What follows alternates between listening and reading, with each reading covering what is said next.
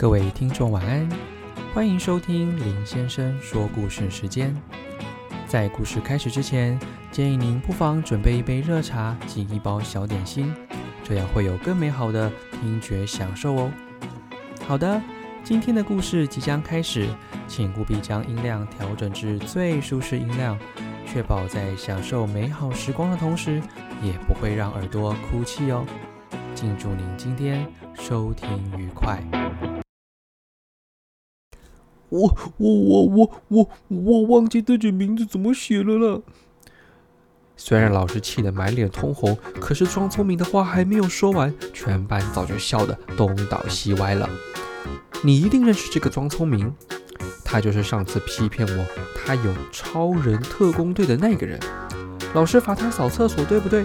现在你记得了吧？我偷偷告诉你，他这次的麻烦可大了，因为他的国语考了一百分。考一百分，照理来说应该是一件好事。可是问题是，他考卷上的班级、座号、姓名，甚至连笔记都跟丁新文的一模一样。而恰好丁新文也考了一百分呢。如果你考试不及格，老师真的是会非常生气。现在精彩了，老师气的话都说的有些结结巴巴。但是如果你作弊考一百分，老师更是非常非常非常的生气。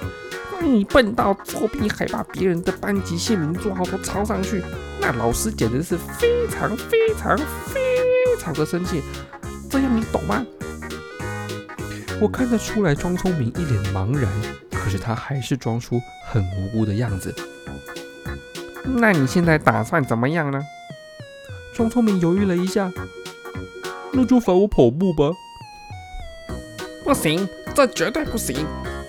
老师摇摇头，因为上次老师罚他跑五圈的操场，他高高兴兴一下子就跑完了，还加跑两圈，表示免费赠送呢。那就罚我扫厕所。庄聪明兴奋地脱口而出。一听到扫厕所，老师更是激动了起来。上次罚你扫厕所，厕所的门都被你表演超人踢坏了啦，水龙头也被你撞坏了，你还把一只扫把、两个水桶都弄到化粪池里去。照你这样，你再去扫厕所，以后我们班就干脆用手拖地算啦。老师愁眉苦脸的在讲台上跺来跺去，处罚庄聪明的确是一件相当伤脑筋的事。他不但天不怕地不怕，而且破坏力极强，生存能力。更和蟑螂一样，老师走过来又走过去，盯着桌上一大叠作业簿，嘿嘿，忽然灵机一动，你要就是平常懒得写作业，才会连自己的名字都不会写啦。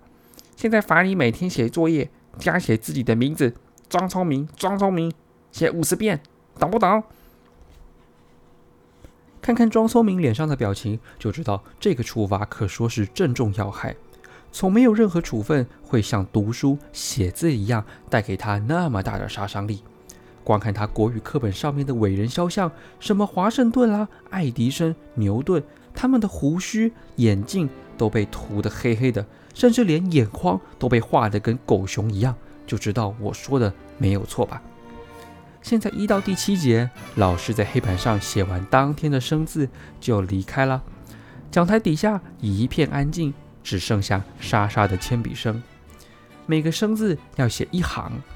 通常是丁新文最先写好他的作业，规规矩矩地把作业簿交到讲台上，拍拍裙子走回座位，带着他的鞋油盒子，欢欢喜喜地跑去操场跳房子去了。然后接着是张美美、王丽芬。过了不久，男生也开始交作业，操场里逐渐传来打棒球、躲避球、热闹滚滚的声音。渐渐，教室里只剩下庄聪明一个人了。他不再是球场上打全垒打或是打躲避球欺负女生那个威风八面的男生。庄聪明，庄聪明，庄聪明。他把作业簿写得脏兮兮的，橡皮擦越擦越糟糕，一不小心居然还把纸张给擦破了。他气得撕掉，重新再写一张，结果作业簿就被他越写越薄。有一次，庄聪明忽然问。你知道我为什么姓庄吗？因为你爸爸姓庄啊。可是我为什么爸爸要姓庄呢？姓庄有什么不好？我反问他。当然不好。他眼睛一亮，你看，一二三四五六七八九十，庄有十画，哎，还叫聪明，要写好久哦。我真羡慕丁新文的爸爸姓丁。呵呵，既然怪起自己的老爸来了，我忽然觉得真的很好笑。你还不错啦，至少你爸爸没有姓乌龟的龟。嘿。话没说完，装聪明的书包已经甩过来了，幸好被我闪了过去。其实姓龟也没有什么不好啊，我还认识一个人姓龚，二十二画呢，真是够悲惨的。我第一次看见那几个字是在厕所的墙壁上，然后那几个诽谤杨老师的字像长了脚一样，偷偷爬到栏杆、课桌椅上面。几天以后，我走进学校，不得了了。墙壁上、教室玻璃、公布栏，到处都用签字笔歪七扭八地涂着那几个大字。这件事情很快就轰动了全校，校长还气愤地在朝会上表示：“作为同学，破坏老师的名誉也就算了，可是他实在是不应该破坏学校的公物。校长一定要查出这位同学，给他适当的处分。”我紧张兮兮的找到庄聪明。没想到他一脸不在乎的表情，展示一支开叉的签字笔给我看，还表演超人发威的动作，得意的问我：“哼，厉害吧？”唉，看他兴奋的样子，我差点没昏倒，真不知道该生气或者替他哀悼。第一节课，教室里面的气氛比往常凝重。杨老师一句话不说的走进教室来，起立。敬礼，坐下。等到行礼结束之后，他转过身，在黑板上大大写下两个字“诚实”，然后开始讲着那个老掉牙的华盛顿砍倒樱桃树的故事。他的态度似乎没有想象中的可怕。你看，华盛顿勇敢地承认自己的错误，爸爸不但不骂他，还称赞了他，可见我们要勇于认错。嗯。老师满意的点头。刚刚我看见一个同学在打瞌睡，自己勇敢站起来认错好不好？大家你看我，我看你，没有人站起来认错。咦，老师明明看到那个人呢。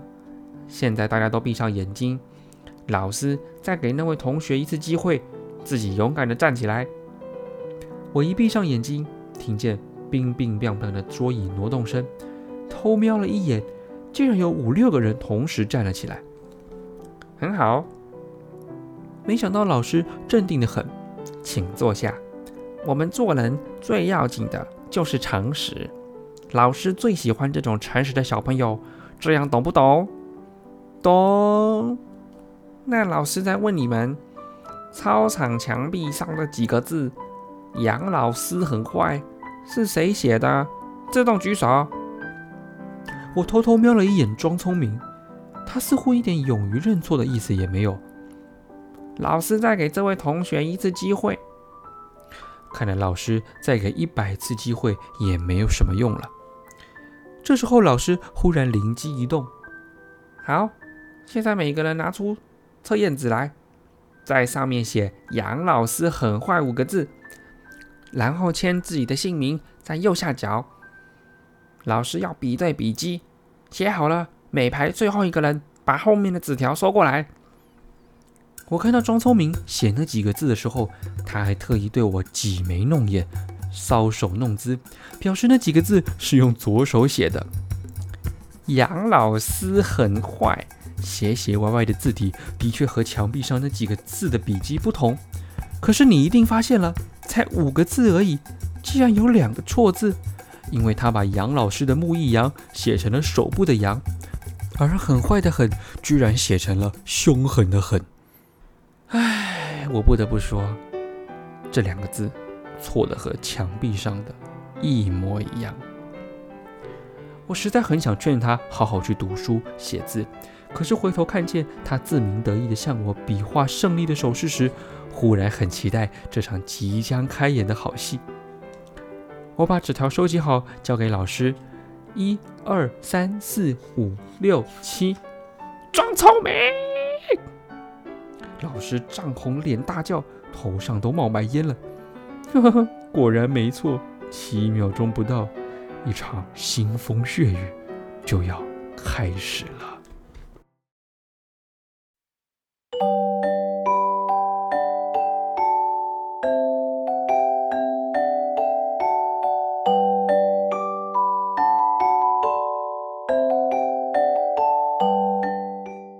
好的，我们今天的故事已经结束喽。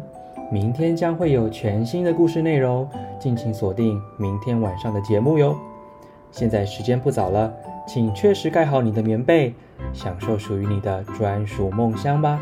我们明天见喽，拜拜。